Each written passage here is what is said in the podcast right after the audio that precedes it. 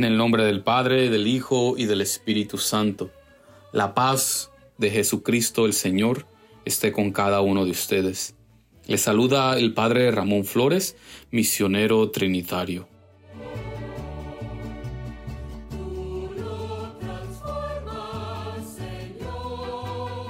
El Evangelio del día de hoy está tomado de San Juan, capítulo 17, versículos del 20 al 26. En aquel tiempo Jesús levantó los ojos al cielo y dijo, Padre, no solo te pido por mis discípulos, sino también por los que van a creer en mí por la palabra de ellos, para que todos sean uno, como tú, Padre, en mí y yo en ti somos uno a fin de que sean uno en nosotros, y el mundo crea que tú me has enviado. Yo les he dado la gloria que tú me diste, para que sean uno, como nosotros somos uno, yo en ellos y tú en mí, para que su unidad sea perfecta, y así el mundo conozca que tú me has enviado, y que los amas como me amas a mí. Padre, quiero que donde yo esté, estén también conmigo los que me has dado, para que contemplen mi gloria, la que me diste, porque me has amado desde antes de la creación del mundo. Padre justo, el mundo no te ha conocido, pero yo sí te conozco. Y estos han conocido que tú me enviaste. Yo les he dado a conocer tu nombre, y se lo seguiré dando a conocer para que el amor con que me amas esté en ellos y yo también en ellos. Palabra del Señor. Honor y gloria a ti, Señor Jesús.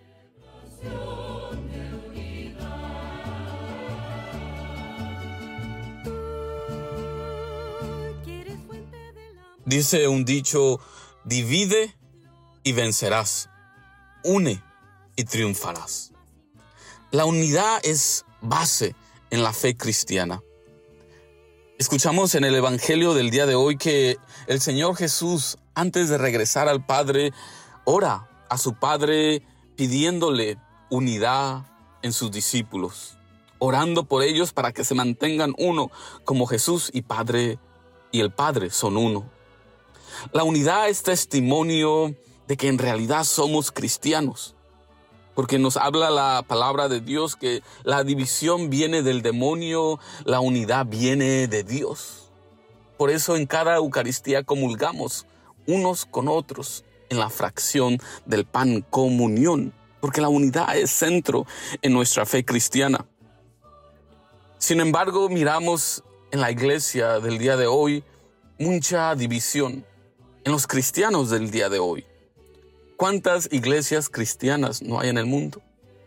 Y esto es un retroceso en la evangelización, es un freno para la evangelización, las divisiones.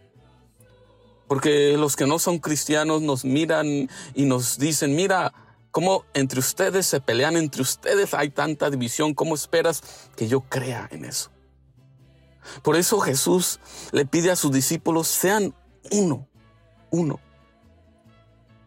Este Evangelio nos reta a preguntarnos a cada uno de nosotros, ¿soy yo instrumento de unidad en la iglesia o instrumento de división?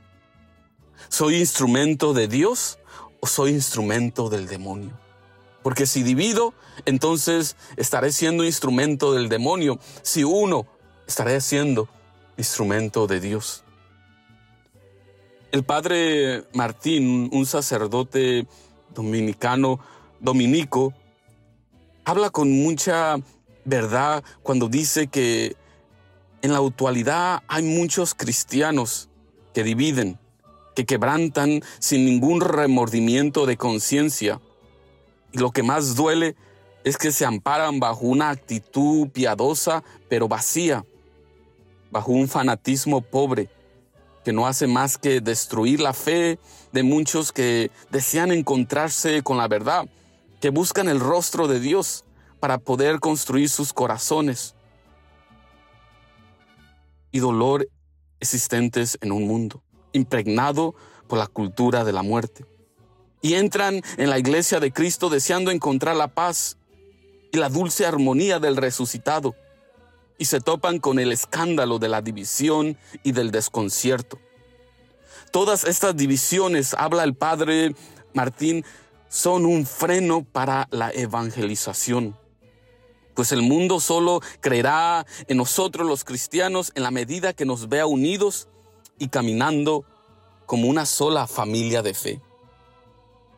Pregúntate hermano, pregúntate hermana, ¿eres tú instrumento de unidad en tu comunidad, en tu iglesia? ¿O eres un instrumento de división con tu actitud, con tus comentarios, con los chismes? Pidámosle a Dios que nos dé un, un espíritu de unidad en nuestras comunidades para que lleguemos a ser uno, como el Padre y Jesús son uno, para que el mundo crea en Jesucristo. Amén. Y que el Señor Dios Todopoderoso nos bendiga, el Padre, el Hijo y el Espíritu Santo. Podamos, podemos quedarnos en la paz del Señor.